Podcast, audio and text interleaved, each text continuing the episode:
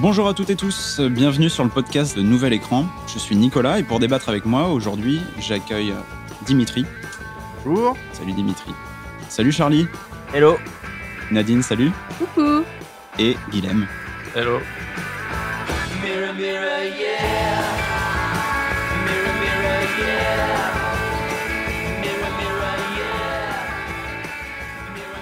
Alors on commence avec un peu d'actualité, puisque la Writers Guild of America a mis fin à une grève qui aura tout de même duré presque cinq mois. Alors la Writers Guild of America, ou WGA, c'est un, syndicat américain qui représente quelques 11 500 scénaristes. Et le 2 mai dernier, ce syndicat a décidé de lancer une grève massive qui a paralysé énormément euh, les productions, qu'elles soient euh, au cinéma ou à la télévision ou sur les plateformes de streaming. Après d'âpres négociations, ils ont réussi à obtenir ce qu'ils souhaitaient, à savoir plus de transparence justement des plateformes de streaming sur leur audience, afin que les scénaristes puissent toucher d'éventuelles primes en fonction du succès des productions de celles-ci.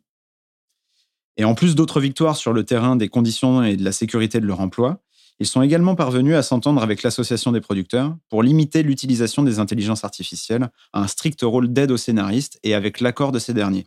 Depuis le 27 septembre dernier, ils sont donc de retour au travail pour le plus grand bonheur de Nadine, rassurée que les tournages des films et séries Marvel reprennent. oui. Vivement The Marvels. À noter que la SAG-AFTRA, le syndicat des acteurs américains qui avait rejoint le mouvement des scénaristes en juillet dernier, est lui toujours en grève. Ces demandes sont très proches de celles de la WGA, puisqu'ils souhaitent également modifier leurs conditions de rémunération pour les films et séries diffusés sur les plateformes de streaming mais aussi une régulation de l'utilisation de l'intelligence artificielle qui ne doit pas être utilisée sans leur autorisation. En espérant qu'ils aient autant de succès que leurs collègues, force à eux. WGA, c'était très ligue de catch. Hein. Effectivement. en espérant que ce soit aussi spectaculaire.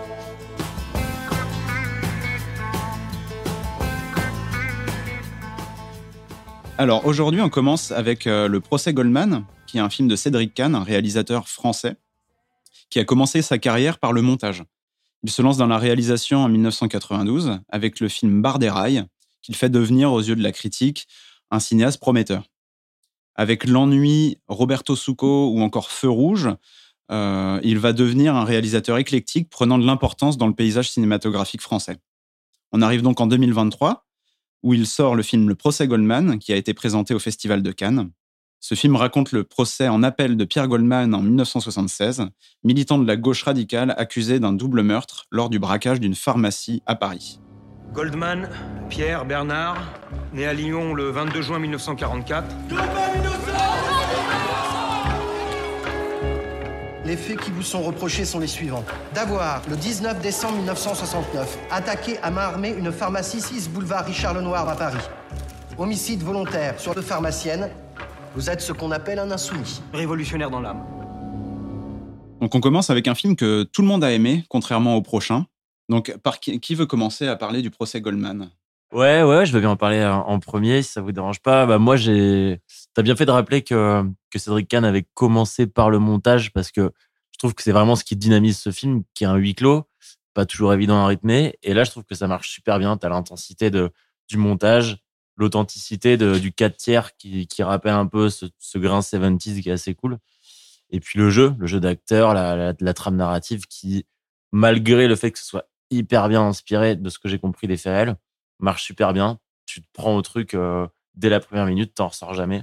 Je trouve ça vraiment hyper efficace et moi j'ai passé un super moment devant ce film. Oui, c'est vrai que c'est un format assez inhabituel, même pour le film de procès le format 4 tiers ou 1.33 euh, nous fait nous concentrer vraiment sur le visage euh, des, témoins et qui donne beaucoup plus d'importance à leur témoignage.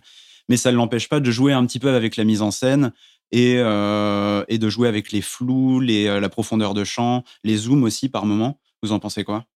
Très intéressant les zooms sur les différents membres du public, où à chaque fois on a les réactions des gens qui font miroir par rapport à nos propres réactions, je trouve. Et donc j'ai trouvé cette, cette partie-là assez intéressante. Pour moi, pour rebondir sur ce que disait Charlie, c'est ça, c'est le mot, tu as dit intensité, c'est intense. Vraiment, il n'y a aucun moment où tu décroches du film. Tout est intense, toutes les paroles sont assez travaillées, c'est très littéraire quand même. Et en même temps, ça fait pas du tout artificiel. On y croit quand même. C'est tout est grave, tout est profond. Et on a l'impression un peu, bah, effectivement, de manière assez classique, tu peux le rapprocher à une pièce de théâtre, du fait que ce soit un huis clos, du fait qu'il y ait énormément de paroles. Et moi, j'ai eu l'impression de lire une pièce de théâtre d'un seul coup. Surtout le choix, bah, déjà l'aspect euh, du procès qui est un truc très théâtral de base, En plus. et surtout son choix de se concentrer, contrairement par exemple à l'anatomie d'une chute qu'on a vu récemment, quasiment uniquement sur le procès. À part la scène introductive qui se passe en dehors de la salle d'audience, tout, à peu de choses près, se passe dans la salle d'audience. On reste vraiment focalisé là-dessus. C'est ça. Et finalement, en un souffle, en un regard, on regarde tout ce film. Oui, c'est vrai, on a toujours l'impression d'être quelqu'un dans la salle, euh, que c'est toujours le regard de quelqu'un avec tous les, les angles un peu mal ajustés, où il y a toujours des objets devant. On n'a jamais de panoramique ou de. Ça, ouais, on se sent vraiment dans la salle, on reste tout le temps. euh, très intéressant. C'est vrai qu'il y a presque, presque un truc documentaire par moment qui, je pense, est, assez voulu du fait de l'authenticité des, faits et de ce qu'on voit. Et ça marche super bien parce que euh, il y a un sens du cadre vraiment de cinéaste, tout en étant dans un truc où à aucun moment tu remets en question le, la vérité de, de ce qu'on nous raconte. Et ça, je trouve ça hyper bien. Je trouve l'équilibre hyper bien trouvé à ce niveau-là, en tout cas. Oui, surtout que ce souci de véracité, c'est vraiment, euh, ça tenait vraiment à cœur les scénaristes du film, donc Cédric Kahn et euh, Nathalie euh, Etzberg, désolé si je prononce mal son nom, qui ont vraiment fait un travail de fond pour retrouver toutes les coupures de presse de l'époque, pour vraiment reconstruire le procès le plus fidèlement possible. Alors après, Cédric Kahn précise, lui-même que c'est une fiction, mais avec une part de vérité énorme dedans. Dans ce souci de coller à la véracité du procès, euh, le choix de Cédric Kahn est quasiment radical euh, parce que, je ne sais pas si vous avez remarqué, mais il n'y a aucune musique dans le film, ni dans le générique d'intro, ni dans le générique de fin, et aucune musique d'accompagnement pendant tout le film. Ce qui est assez radical comme choix. C'est assez rare de voir ça au cinéma. Ouais, et en même temps, ça se ressent pas parce qu'il y a un tel rythme avec le montage, avec l'intensité du jeu et de l'histoire, en fait, de ce qu'on nous raconte, que euh, là, tu me le dis, je l'avais même pas remarqué. Donc, euh, ouais, ça prouve, tu vois, que le truc est quand même super bien foutu. Quoi. Et justement, je voulais avoir votre avis parce que je ne sais pas si je suis le seul à avoir ressenti ça. J'ai l'impression d'avoir vraiment euh, que le procès dure une seule journée. Alors que j'ai regardé euh, un peu, j'ai fait mes petites recherches sur le, le vrai procès qui a eu lieu. Il a duré sept jours. Et là, en fait, c'est vraiment un concentré de. On a l'impression que tout dure une journée seulement, que c'est hyper concentré, ce qui joue peut-être sur l'efficacité du film aussi euh, pour raconter le procès. Vous en pensez quoi C'est Guilhem? aussi que le, pro- le procès, le film ne raconte que euh, la partie sur le double assassinat de la pharmacie, alors que, comme on le voit à la fin, où il est jugé sur euh, au moins une vingtaine de chefs d'accusation, il y a les trois autres, euh, les trois autres braquages avec euh, différentes, différents délits et crimes qui sont pas représentés dans le film. Alors après, c'est peut-être un mécanisme d'ellipse qui est utilisé parce qu'ils introduisent quand même le procès en rappelant les chefs d'accusation. Enfin, le procès commence réellement par le début, mais il y a des choses qui sont éludées au cours de la journée pour vraiment se concentrer sur le double meurtre euh, du boulevard Richard Lenoir. Oui, c'est ça. Il y a que euh, cela qui est, ça qui est montré dans le film, mais en fait, il y a tout le reste du procès qui est pas montré, je pense, euh, parce que tout le procès a été repris à zéro. Donc, euh, à la fin, les 12 ans qu'il prend, c'est sur tout le reste. Et il prend quand même 12 ans, donc ça a duré quelques jours de parler de mettre 12 ans de prison à quelqu'un.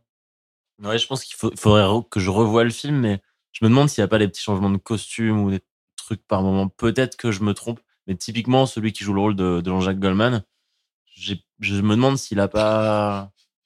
Il a Il y a un moment, ils lui disent au revoir aussi. Ils lui, Ouais, ils le voilà, prennent il- dans ses bras. euh.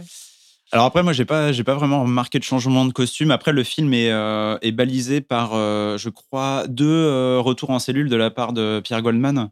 Qui, euh, enfin, il y a des pauses au procès de 15 minutes, il me semble, et il va Mm. pouvoir parler avec ses avocats, faire le point. Et on voit à quel point l'avocat qui est euh, donc euh, Kiechman, qui est joué par Arthur Harari, est démuni face à la, à la liberté que prend euh, Pierre Goldman sur le procès. Ce qui se voit même pendant le procès, Oui. où ils se contredisent devant tout le monde. Et l'issue pourtant leur est favorable, donc c'est assez étonnant. Est-ce que je suis le seul à des fois ne pas avoir écouté ce qu'il disait et avoir uniquement regardé euh, le personnage qui donc qui était le, le- qui est joué enfin l'acteur qui joue Jean-Jacques Goldman? Comment on est censé savoir que c'est Jean-Jacques Goldman? Non, c'est pas dit dans le film. Mais il, a, il est avec la famille et il a Oui, vraiment un air. Et il est, il- c'est c'est le seul qui a la dégaine un peu, euh, un peu schlag rock'n'roll. Donc, enfin, Et il y a, il y a- Moi, je savais Sinon, pas je que l'aurais c'était pas son vu. demi-frère. déjà. et il y a Je savais trois ou quatre plans sur ce personnage silencieux Ouais. euh, Oui. qui ne dira jamais rien, qui sera jamais évoqué par ailleurs. Donc, euh, je Je pense que dire, ouais. Moi, j'avais des fois un peu tendance à ne plus écouter ce qui se disait et à uniquement regarder les réactions de Jean-Jacques Goldman. oui, d'accord. Qu'est-ce que tu en penses, toi? Surtout qu'il n'en a jamais reparlé euh, après. Pas dans ses chansons. Il en a fait une euh, sur, Ah. euh, qui rend hommage justement à. Parce que ce qu'il faut savoir, c'est que Pierre Goldman a été assassiné trois ans après euh, l'issue du procès qui lui a été favorable.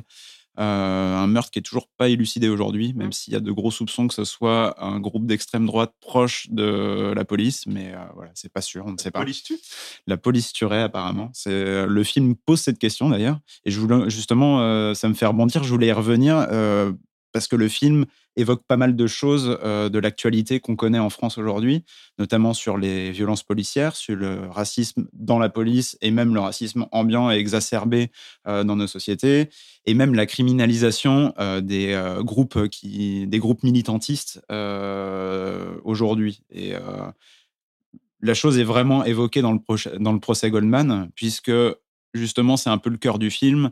Est-ce que Pierre Goldman est jugé pour des faits qu'il aurait commis, un meurtre, d'un double meurtre qu'il aurait commis, ou est-ce qu'il est jugé pour son côté marginal, son côté militantiste euh, et hors de la norme euh, dans la société française de l'époque? Moi, ce que j'ai trouvé marquant, c'est que, du coup, c'est un peu à côté de ta question, mais je pense que ça pourrait y répondre.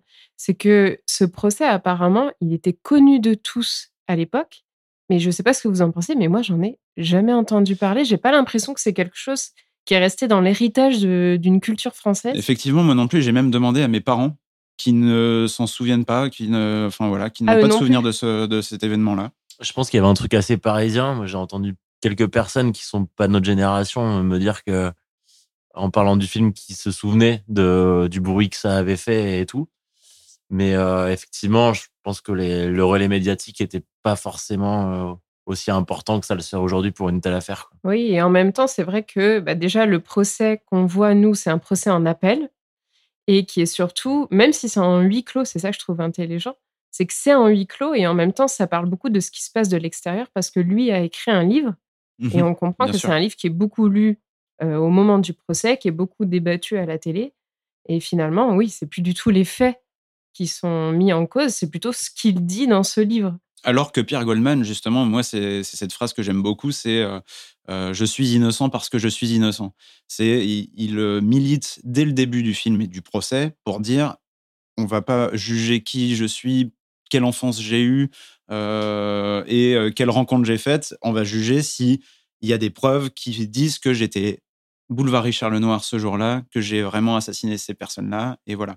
Et finalement, comme il n'y en a pas, bah, ils font que parler de ce qu'il y a autour. Exactement. Et du coup, pour terminer mon raisonnement, c'est que euh, finalement, effectivement, il peut s'appliquer à aujourd'hui, parce que comme c'est pas le meurtre véritablement en lui-même qui nous intéresse, mais tout ce qu'il y a de politique autour, et que finalement, on se rend compte qu'il y a peu de choses qui ont changé, bah, ça peut s'appliquer euh, à ce qui se passe aujourd'hui dans le domaine judiciaire, euh, autour de la police, euh, en termes de qu'est-ce que c'est d'être d'extrême gauche, etc. Et ce qui est intéressant, c'est que à la fin, nous, on prend parti évidemment pour euh, pour le parti Goldman, mais le ce que j'aime bien, c'est que c'est pas hyper manichéen, c'est-à-dire que même les témoins qui sont censés témoigner en faveur de Pierre Goldman ont une part de non crédibilité, alors qu'elle est moins forte que ceux qui témoignent euh, pour le parti adverse, mais il y a voilà, enfin ch- chacun a ses un peu ses, travers, ses, ses voilà, ses maladresses dans ce qu'ils vont dire. Et bah voilà, on en revient à ce truc qui qui n'est pas une fiction, qui est une fiction proche de la réalité, qui va faire que on va pas faire on va pas faire les gentils et les méchants, on va vraiment euh, retranscrire quelque chose qui s'est passé tel quel. Et ça reste à nous de nous faire notre opinion, même si il y a pas photo finalement sur le sur le verdict. Oui, et puis je pense que le, le film et le procès font le portrait de Pierre Goldman, alors que c'est quelque chose qu'il ne voulait absolument pas, justement. Lui, il voulait qu'on se concentre sur le fait, et c'est peut-être ça le, un des messages du film, parce que je pense qu'il y en a plusieurs, mais un des messages du film, ça serait de dire, bah, genre, euh, de révéler l'importance des faits, des preuves dans un procès, et non plus de ne pas aller chercher l'enfance qu'a eu tel individu, qui pourrait expliquer qu'il aurait pu commettre un meurtre ou non. Enfin voilà, c'est ce que. Et en l'occurrence, sur les faits, on n'a que des versions différentes. Donc c'est comme si ces faits, ces suppositions de faits étaient inexistantes. Oui, dans ce cadre-là, ça me rappelle ce qu'on voyait dans Anatomie d'une chute, où on avait toutes ces explications autour de la de l'engueulade qui avait eu lieu la veille euh, du meurtre et euh, qui était finalement assez peu liée au fait du, du meurtre en lui-même. Et donc on retrouve ce, ce truc où on juge quelqu'un pour ce qu'il est et non pas pour les faits qu'il a qu'il a qu'il a effectué. Oui, et puis bah, ce, qui est, très bien dans Anatomie d'une chute, justement, c'est que l'anatomie euh, de la chute se transforme en anatomie du couple, ce qui sort du débat euh, initial. Alors que, et justement, bah, je voulais en parler, on parle d'Anatomie d'une chute, du procès Goldman, et euh, on a eu euh, l'année dernière Saint-Omer, ça fait quand même pas mal de films de procès en France. Vous en pensez quoi de cette euh, recrudescence de films de procès en France, et de bons films par ailleurs? J'ai l'impression que toujours les films de procès, c'est une manière de te montrer que la justice se veut objective, mais que c'est impossible d'être objectif. Soit on va te mettre en avant la théâtralité, soit on va te mettre en avant le fait que les témoins sont faillibles. Bon, un de mes films préférés, c'est 12 hommes en colère. On voit pas le tribunal, enfin le procès en lui-même, mais on voit On les voit jurés. le travail derrière, oui, effectivement. Voilà, et finalement, euh, ils sont en train de démonter le procès qu'on n'a pas vu. Là, on a la même chose avec ces témoins. Donc, ouais, ils racontent tous, euh, ils se contredisent eux-mêmes. Et justement, ce que je trouvais différent avec celui-là, c'est ce que je disais tout à l'heure, c'est plus que finalement, moi, je me suis pas vraiment posé la question de est-ce qu'il avait raison ou pas, mais de ce qui se passe, qu'il est en train de dire, le procès qu'on est en train de lui faire, bah, est-ce que c'est pas le procès aussi d'une société, euh, le procès du racisme, qui est mis en avant, il est mis en avant de manière directe euh, concernant la police et de manière moins directe quand on parle des témoins. Oui, des témoins qui vont se permettre des phrases, euh, enfin, qui sont citées, mais notamment la, jeune femme qui joue une coiffeuse, euh, qui bouscule quelqu'un dans la rue, qui qu'elle croit être, euh, enfin, qu'elle prétend être Pierre Goldman, pardon. Euh, et euh, elle lui dit euh, casse-toi sale bougnoule ou un truc comme ça enfin je, Ça, en une, plus, une c'est un insulte mélange. raciste euh, voilà et- L'étranger de base. et. Peu importe c'est- s'il est voilà. noir, arabe, juif, c'est Et un c'est, étranger. et c'est pas la seule euh, occurrence justement où des témoins vont avoir euh, ce genre de réflexion ou des policiers même. Et euh, ça donne une, idée de l'ambiance. même des policiers. Surtout des policiers. Surtout. Ben, c'est, au cœur du débat et euh, justement c'est une des grandes phrases euh, qui a lieu pendant le procès et qui est bien, bien sûr répertoriée dans le film. C'est la phrase de Pierre Goldman. Non seulement je, je prétends que la police est raciste, mais je l'affirme. euh, voilà. Et puis on sent que le cœur du racisme, c'est quand même beaucoup l'antisémitisme, ce qui est, j'ai l'impression, quand même moins d'actualité aujourd'hui. En tout cas, ça prend moins une place aussi grosse que le racisme euh, en- contre les immigrés, quand même, qui est quand même le débat l'islam- central aujourd'hui. l'islamophobie, c'est euh, le cœur Et en même aujourd'hui. temps, le parallèle, il est très simple à faire. Et puis, euh, je trouvais intéressant aussi de montrer que ça se passe à une époque qui est pas si loin de la Seconde Guerre mondiale. Mm. Et donc, il reste encore ces traces euh, d'antisémitisme. Bah, surtout que Pierre Goldman porte en lui, euh, notamment via sa famille, avec son père qui a été résistant, euh, vraiment un combat contre le régime nazi et euh, qui a- c'est quelque chose qui porte euh, le, le- il porte le poids des souffrances juives euh, et du coup il est encore plus atteint par le racisme ambiant de, de la société dans laquelle il vit. C'est ça. Et lui-même, il se montre touché par le racisme anti-noir. Et donc, euh, voilà, qui prouve bien que Oui. le problème est global, peu importe euh, d'où on vient. Alors sur ces belles paroles, on va, je vais vous demander juste de me dire euh, quelques mots pour euh, résumer votre avis du, sur le film. Si tu veux commencer, Dimitri. Alors, je l'ai trouvé absolument excellent et un- quelque chose dont on n'a pas parlé et que j'ai trouvé aussi hyper intéressant, c'est que c'est vraiment euh, un portrait du XXe siècle où on voit euh, qui va euh, des luttes en Amérique du Sud à l'antisémitisme de la Seconde Guerre mondiale. Et donc, c'est aussi un, un portrait de ce qui s'est passé au cours de ce siècle-là et c'est hyper intéressant. Très bien. Euh, moi, je dirais surtout que c'est un film qu'il faut voir d'une part en tant que film, mais aussi pour connaître cette histoire qui est hyper importante et qui, comme on l'a dit, fera écho à plein de choses dans, dans ce qu'on vit de l'actualité et même de, de notre vie au, au quotidien euh, aujourd'hui. dans cette continuité, dans, ce même, dans le même sens, ça donne envie de faire des recherches et de se dire que finalement, même si ça s'est passé il y a 40 ans, faut pas perdre de vue parce que ça reste très lié à ce qu'on vit aujourd'hui. Euh, oui, c'est ça. C'est un film qui est malheureusement toujours d'actualité. Et on pourrait la- le, le même procès pourrait se dérouler euh, quasiment euh, mot pour mot euh, en 2023, euh, ce qui est un peu triste. Et j'espère vraiment que l'acteur qui joue Jacques Goldman sera là pour le biopic. Et euh, bah, moi, j'aimerais terminer justement en disant que, parce que je suis complètement d'accord avec vous, et j'aimerais juste terminer en disant que le, de voir le triptyque qui, selon moi, est un, un triptyque vraiment de film de procès qui a eu lieu sur la- l'année écoulée. Donc, Saint-Omer, Anatomie d'une chute et le procès Goldman, je trouve que c'est des films qui se répondent beaucoup entre eux, qui donnent une vision et un, portrait de la justice française, que ce soit celle d'aujourd'hui, celle des années 70, que ce soit le procès d'une femme prétendument meurtrière de son mari, le procès d'un homme prétendument euh, meurtrier de deux pharmaciennes qu'il ne connaît pas. C'est trois films qui sont euh, vraiment très intéressants pour parler de la justice française et de notre époque.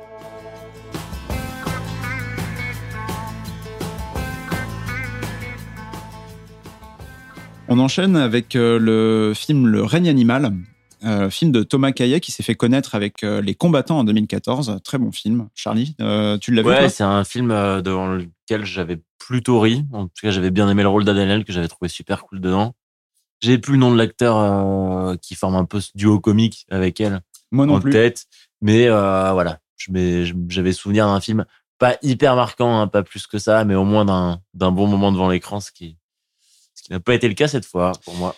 Tout à fait. On va arriver au règne animal du coup, euh, film qui a euh, été plébiscité euh, par toute la presse depuis son passage à la quinzaine des cinéastes à Cannes.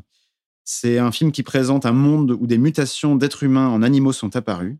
François et son fils Émile accompagnent la mère de ce dernier, victime de ce syndrome, dans le sud de la France pour qu'elle y soit traitée. Mais le camion qui la transporte a un accident et les créatures à l'intérieur s'échappent dans la forêt. C'est une mutation, c'est un phénomène récent, complexe, et j'admets volontiers, on comprend pas tout. C'est ta mère, Emile.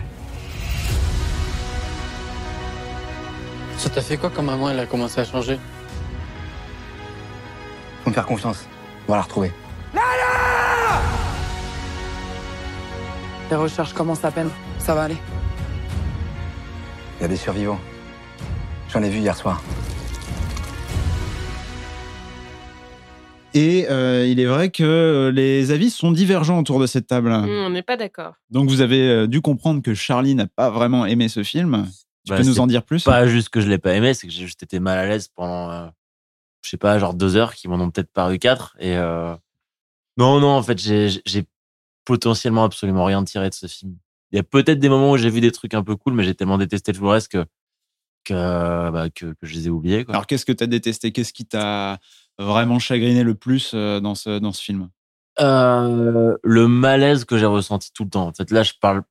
Je vais, je vais pas sortir, tu vois, d'arguments de euh, il y avait tel et tel point qui allait pas ciné- cinématographiquement. Juste, j'étais, j'étais pas bien, j'avais envie de me casser de la salle, ce qui m'arrive pas hyper souvent. Et pourquoi? J'étais gêné par le jeu, j'étais. euh, Mais après, enfin, tu vois, c'est même pas le pourquoi. C'est juste genre, ce film m'a foutu mal à l'aise. C'est une atmosphère. Moi, je suis hyper sensible à l'atmosphère que les films dégagent. Et là, Oui, mais c'est pas Je très suis pas- intéressant si on comprend, on comprend pas pourquoi ça t'a mis mal à l'aise. bah non, mais là, si tu me laisses pas parler, c'est sûr que ça va être compliqué. mais c'est juste Tu que. réponds pas à ma question.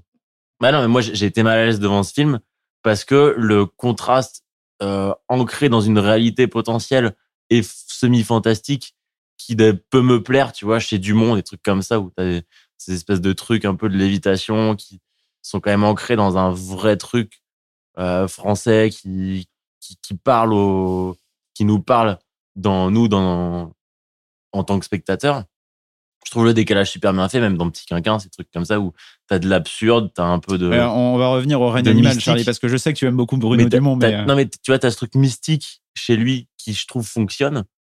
Mais ce truc euh, de métaphore, de discours euh, écologico, euh, Socialo. socialo, enfin, ce que tu veux. Enfin, en tout cas, chez moi, ça n'a pas marché. Je comprends que ça puisse marcher sur d'autres. Moi, ça fonctionne pas. Et du coup, j'arrive pas à me mettre dedans. Et donc, je passe mon temps à regarder des, bah, des, des défauts du film qui me gênent. Donc, euh, il y a un peu trop les méchants contre les gentils. Il y a un peu trop du jeu d'acteur euh, français malaisant qu'on a vu 14 fois. En fait, il y a rien qui me correspond dans ce film. C'est hyper subjectif. Mais, euh, mais moi, ça m'a complètement empêché de me mettre dedans. Et je tire rien du tout de, de, de ce film. Quoi. On va contrebalancer dans ce cas avec Guilhem qui a lui plutôt beaucoup aimé le film. Oui, oui, moi j'ai trouvé ça très bien. C'est, bah, on pourra dire tout ce qu'on veut sur les films français, mais c'est comme avec Le Chant du Loup. Pour moi, c'est un des rares films français où c'est hyper entraînant, il se passe beaucoup de choses. Il y a peut-être du bon et du moins bon, mais c'est un film français avec de l'action, sans qui tombe pas dans le cliché, où euh, c'est une critique euh, de, oui, de. Oui, parce qu'on peut- peut pas enlever au film qu'il a une ambition, vraiment, une vraie ambition. Oui, Déjà, il a un budget euh, conséquent, il a quasiment 16 métaphore, millions. euh, Donc, euh, C'est très ouais métaphorique sur qu'est-ce que c'est les créatures, c'est c'est les parias de la société, c'est les gens euh, malades. euh, je sais pas, on a vu ça avec le Covid, avec euh, plein de choses où tout d'un coup on évite des gens qui sont comme nous, mais les gens qui tombent malades, les gens qui ont des problèmes d'argent autour de nous, tous ces gens qui qu'on choisit ou pas de- d'avoir des différences et qu'on évite comme la peste au fur et à mesure, voire qu'on va tuer. Mais moi, je suis hyper d'accord justement avec le fond du discours. Et ça, je trouve ça bien. C'est juste la façon dont c'est montré qui, moi, me parle absolument pas, tu vois. Mais Bah. effectivement, quand je lis le, typiquement ce que, ce, qui, ce que le Réal avait dit dans l'IB et tout pour défendre son film, je trouvais ça cool. En fait, quand je lis ce qu'il dit, je trouve ça super bien. Juste que moi, quand je suis devant, je trouve ça trop Tu le ressens pas. évident. Ou alors je le ressens trop, je sais pas. En tout cas, je le ressens d'une façon hyper cheap qui me fout mal à l'aise. Et c'est aussi un peu les, les qualités et les limites du genre fantastique, en fait, où c'est toujours une métaphore d'autre chose, mais une métaphore qui se limite à ce, ce dont on discute, quoi, de ce dont, ce dont le film parle. Et donc, il y a cette métaphore et pas plus. Donc, c'est peut-être juste les limites du cinéma fantastique qui est comme ça. Ah, justement, là, c'est. Je trouve que ça a une ambition semi-fantastique qui. euh, qui fonctionne pas. Et c'est pour ça que tout à l'heure, je parlais de on Dumont. peut pas dire que c'est fonctionne. semi-fantastique, c'est quand même. Fantastique. ça embrasse le genre fantastique euh, quand même. Bah non, parce Il que justement. des- des mais non, hommes qui il veut éviter. Il y a des gens qui se transforment en animaux. Ben voilà, non, ils se transforment pas en animaux. Ils se transforment en hybrides d'humains et d'animaux. Bah, c'est Non. fantastique. On voit des Hmm. hybrides, mais in fine, on voit des, des espèces qui sont vraiment euh, animales. Non, y a- mais il y a une vo- non, il y a une volonté de rattacher ça à l'humain, Oui, aussi à l'animal. Du coup, c'est être entre les deux. Ça n'existe pas dans la réalité des gens qui se transforment en animaux. Ouais, c'est fantastique de Ah. base. Bah, ça existe pas, mais pour Non, moi, c'est vraiment ses ambitions fantastique. visuelles, en, en termes d'effets C'est pas une c'est un transformation, c'est une demi-transformation. Et je trouve que ce- cet équilibre de vouloir rester dans la réalité et d'être dans le fantastique, Mais le ben, fantastique il est ancré dans la réalité. Tout Stephen King, tout Dino, toutes les nouvelles fantastiques, Edgar Allan Poe, etc. C'est ancré complètement dans la réalité. C'est juste ce petit pourcent qui n'est, qui est euh, inconcevable et inimaginable et qu'on n'a jamais vu nulle part, qui crée le fantastique. On n'est pas dans la SF ou dans euh, la fantasy ou dans des choses comme ça où tout est inventé. Le fantastique, c'est modifier une toute petite partie du réel pour chambouler complètement toutes les conceptions et ah ben, moi, dans, si je lis, euh, si je lis Poe, je trouve que ça marche très bien. Et là, visuellement, je trouve que ça marche pas. Mais attends, on va, on va donner la, la parole à Nadine qui a aimé le film aussi, qui peut le défendre de ce côté-là. Mais surtout, ce qui est fou, c'est que finalement, j'aurais le même discours que Charlie, mais que sur moi, ça a fonctionné à fond. Et Donc on est sur une fine ligne. Comment ça? Disons que t'es, euh, si le film avait, aurait été un peu plus de ceci ou un peu moins de cela, t'aurais pu tomber d'un côté ou de l'autre. C'est C'est-à-dire, t'aurais trouvé ça too much ou alors euh, tu Eh trouves oui. ça bien là dans, Justement, je pense que j'aurais pas aimé que le propos soit. Justement, moi, je l'ai trouvé pas trop métaphorique. Par exemple, c'est pas du tout expliqué le pourquoi est-ce que tout d'un coup il y a des animaux qui se transforment. Et c'est un peu, bah, c'est comme ça. Le monde, il est comme ça.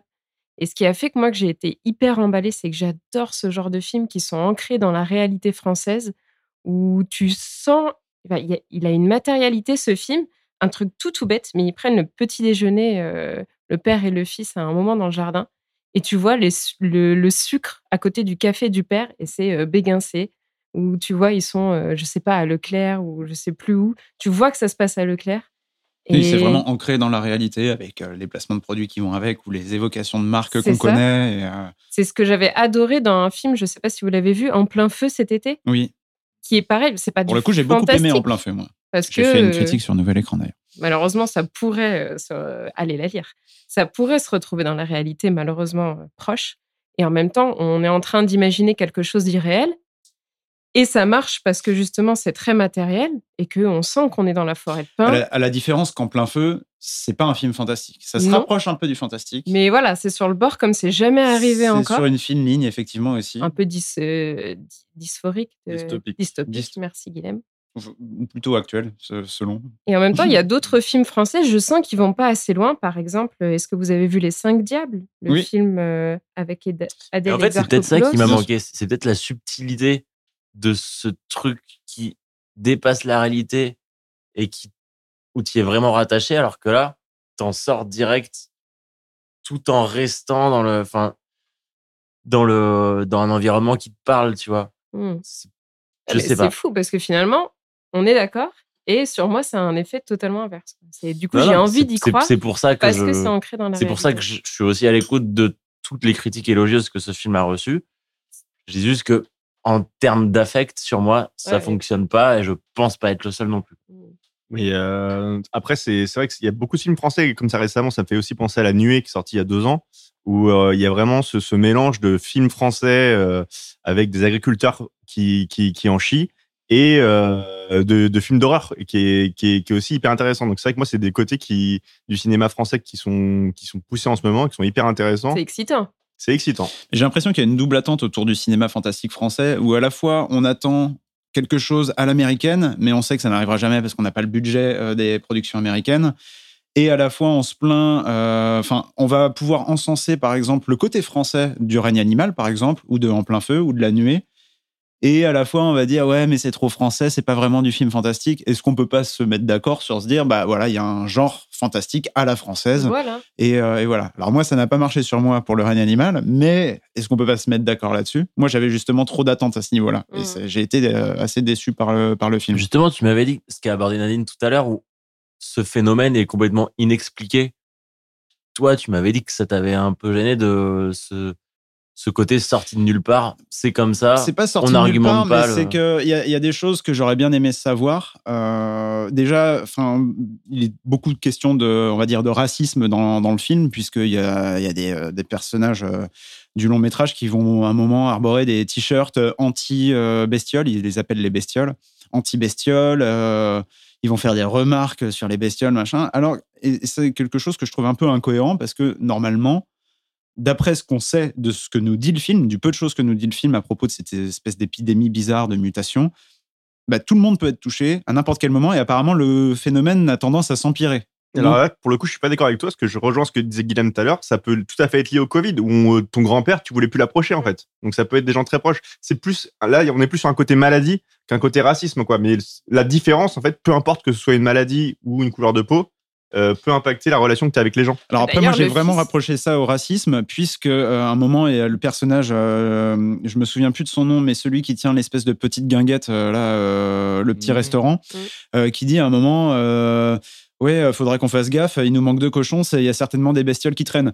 Et à la fin, il fait, à moins que ça soit les gitans, tu vois. Et, enfin, j'ai trouvé ça assez clair, euh, comme, euh, enfin, pour ce personnage Oui. qui justement arbore le Ouais, t-shirt trouve qu'il y a un truc anti-mutant. un petit euh, peu facile de, de voilà quoi, des, euh, des gars du Sud-Ouest qui sont tous un peu des, euh, un peu des rassos et qui sont, qui sont anti-bestioles. Tu vois, même le terme bestiole qui est péjoratif que, que eux, ils ont dû pondre, tu vois. Il y a un Et moment, ça m'a un peu gêné On quand parlait même. de la police qui est raciste euh, précédemment, c'est. Faut arrêter de croire que les, Ouais, mais les sauf que là, on des policiers pendant les Mais là, c'est pas les policiers. Justement, les policiers dans le film sont, à- enfin, Les gendarmes, pour le les, coup, les gendarmes qui sont illustrés par le rôle de- d'Alex Zarkopoulos. Qui est un peu le ressort comique Elle du est- film. euh, Ouais, mais elle la est. euh, la plus cool de France. mais- Ouais. Oui, oui. Et c'est Eh ouais, un vois, point de vue illustre- entre les hommes et les femmes où Elle c'est illustre la le seule truc. personnage féminin du film Ouais. est plutôt sympa et tous les hommes. euh, Alors là, je suis complètement d'accord avec toi. gens. Je suis hyper d'accord avec toi. Mais non, mais c'est juste qu'il y, a- il y a un peu genre toute la population du Sud-Ouest, c'est des rassos. Mais t'as trop un parti pris avec le Sud-Ouest parce que tu mets ça dans les Alpes avec les migrants qui essaient de tra- traverser la frontière franco-italienne. Il y a des chasses à l'homme. Alors ok. Il y a des gens mais qui passent leur week-end à essayer de trouver des la migrants. population locale, je veux dire, tu vois, c'est ça. Enfin, ils, ils ont. Je trouve qu'il y a un, un peu un truc de la population locale. En gros, Est-ce que tu vas dans les petits villages du Sud-Ouest Bah, où il y a suis déjà allé, 40% oui. des gens qui votent à extrême droite? Mais je dis pas que ces gens-là n'existent pas. Je dis juste que dans le film, c'est euh, une opposition un petit peu trop manichéenne. Ouais, à mais mon moi, sens. je trouve que c'est vraiment beaucoup plus nuancé parce que peut-être qu'ils sont un petit peu artificiels, mais il y a quand même le personnage euh, du lycéen qui, justement, euh, essaie de montrer que. euh, essaie de militer même pour qu'il soit beaucoup plus inclus. Euh, les les t-shirts qu'ils font, c'est on aime bien les animaux, mais on veut qu'ils soient loin de nous. Donc il n'y a pas non plus euh, une Du détestation euh, oui, ça, ça me Et donne, surtout- ça me donne raison sur le lien avec le racisme et non pas avec oui, le, mais le il est Covid. plus subtil. maladie Oui. Il est plus subtil. C'est pas juste des gros cons euh, qui détestent l'étranger. Et en même temps, ce que je trouve hyper intéressant, c'est que le fils, bah, il rejette sa mère, il veut pas aller la voir à l'hôpital, il a peur de se confronter à elle. Et même le mari qui se donne corps et âme, corps et âme pour la, retrouver, lui-même, il avoue à un moment, il craque et il dit qu'il a peur de la voir. Parce qu'en même temps, la différence, on n'est pas des bisounours, c'est compliqué. Et justement, je trouve que ça l'aborde de, toutes les nuances euh, intéressantes. Ben, tu vois, par exemple, moi, je trouvais ça plus nuancé plus intéressant dans Les Combattants, qui présente en gros euh, le personnage d'Adèle Haenel, qui est euh, une jeune femme qui est tellement flippée par euh, le réchauffement climatique et qui a peur que tout s'effondre, qu'elle va apprendre la survie juste pour pouvoir justement survivre en cas de collapse énorme dans le monde. Et je trouvais ça intéressant de mettre ce personnage qui est un peu marginal, un peu fou aussi, parce que ce personnage est un peu fou. Elle va aller jusqu'à bouffer des poissons entiers juste pour survivre et apprendre à survivre. Là, je trouve que c'est, euh, enfin, je sais pas, ça en fait des caisses sur euh, le racisme, sur la, la pandémie de Covid qu'on a eu il y a pas longtemps. Mais Enfin, par exemple, ça parle ça beaucoup gros, aussi de l'intime, de l'adolescence, de qu'est-ce que ça fait d'être bien dans son corps dans l'adolescence, du rapport euh, père-fils. Et justement, Mm. moi, c'est ce que j'ai apprécié dans ce film, c'est que c'est pas que centré, c'est pas seulement une fable écologique, même si moi, j'ai pas du tout vu ça là, dedans. Le racisme, c'est pareil, j'ai pas, j'ai pas fixé dessus, c'est pas vraiment ce qui m'a marqué le plus. le passage à l'âge adulte. Ouais, et justement, c'est l'ensemble de tout ça qui m'a plu. C'est que c'est pas un film euh, unilatéral qui a un sujet. C'est pas simplement euh, un film fantastique qui va te faire une métaphore. Et c'est ça que j'ai aimé et qui va avec cette idée de réalité. C'est que ça va parler de beaucoup de choses et de, de beaucoup d'enjeux différents. C'est vrai, moi ce que j'ai beaucoup aimé, c'est la relation entre euh, ouais, euh, le père et le fils. euh, quand ils se battent, que finalement ils s'embrassent quand euh, il tombe malade, le fils, et la fin qui est très belle, où il sauve son fils en.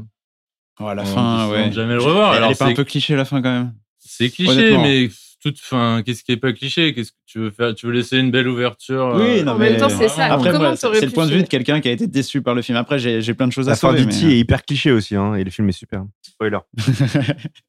Et à la ba- justement, euh, Dimitri, j'aimerais t'entendre parce que moi, personnellement, j'ai un- j'ai du mal. et Je ne dis pas que c'est un mauvais acteur, mais j'ai du mal avec le jeu de Paul Kircher.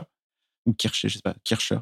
J'ai- j'ai- je sais pas quoi en penser, mais moi, Je j'ai- ferai celle qui le défend. j'ai- j'ai- j'aime. Enfin, j'arrive pas avec son jeu, j'y arrive pas. Alors moi, c'était mon premier, euh, mon premier film avec lui et je l'ai trouvé insupportable. Alors, pour le coup, j'aime bien les ados mous d'habitude. Vincent Lacoste, j'aime beaucoup.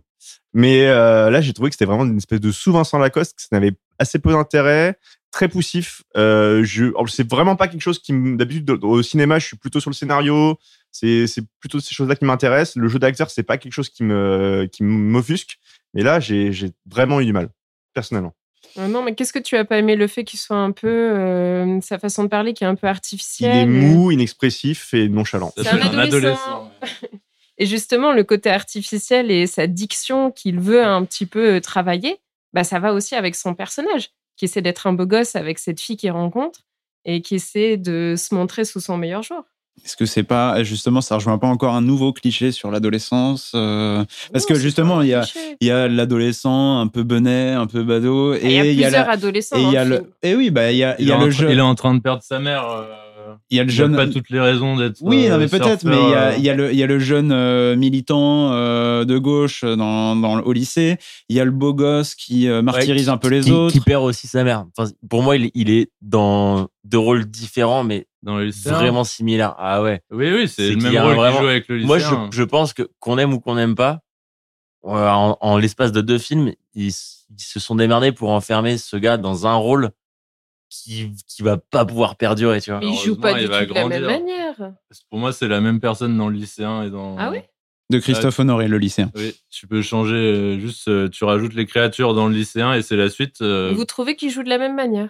Euh, moi, j'ai vu des, oui, j'ai vu des C'est qu'en fait, il est aussi, hein. tellement stéréotypé euh, sur certains points, dont l'addiction et euh, l'espèce de mollesse que Dimitri évoquait, que oui, on peut pas s'empêcher de faire le lien entre les deux.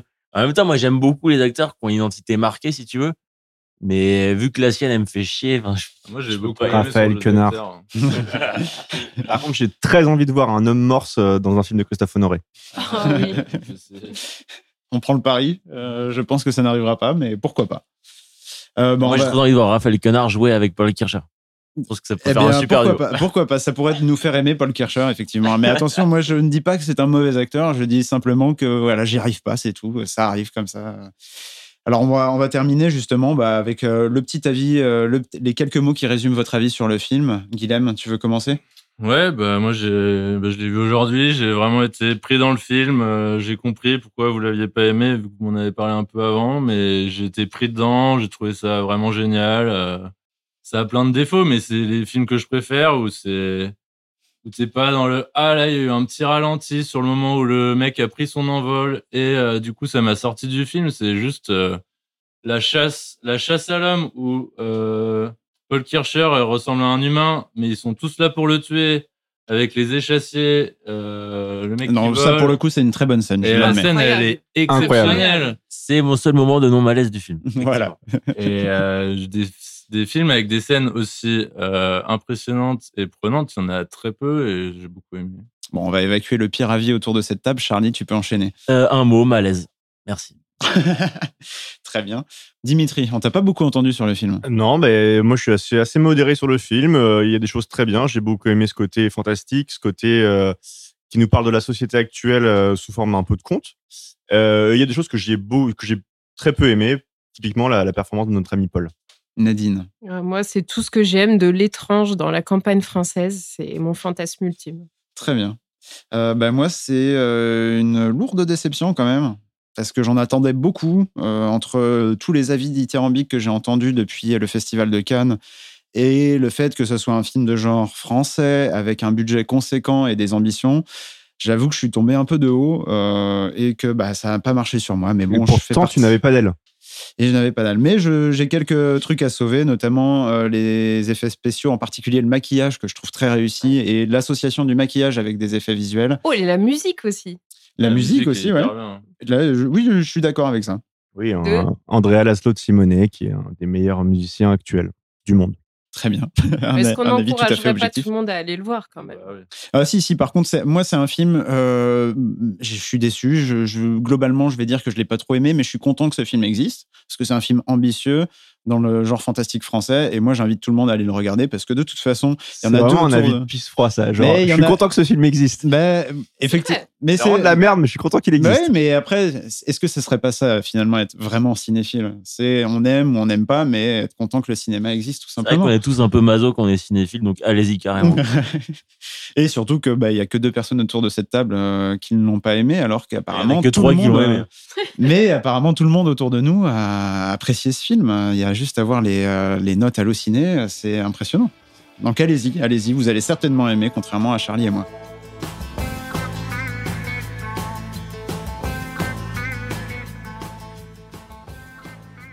On va terminer euh, le retour sur cette quinzaine avec euh, quelques films qui nous restent. Et je me tourne vers Dimitri, qui a vu le même film que moi, The Creator de Gareth Edwards. Effectivement, alors j'ai vu ce film, j'ai un avis assez modéré dessus. Alors, faut savoir que beaucoup de gens ont aimé Rogue One.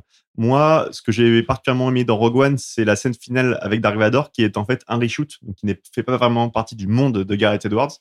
Et c'est un petit peu la même chose, le même problème avec ce film-là, c'est que c'est un film de science-fiction qui est bien ficelé, mais qui est très classique, où on retrouve des choses qu'on avait déjà vues dans Avatar, avec ces méchants américains qui attaquent des gentils. Alors, ça peut être des gentils extraterrestres, des gentils vietnamiens. Là, c'est ils sont c'est des espèces de robots en Asie du Sud-Est. Bon, ça n'a pas un intérêt fou en termes de en termes de métaphore et euh, c'est très beau, mais je trouve ça un peu vain.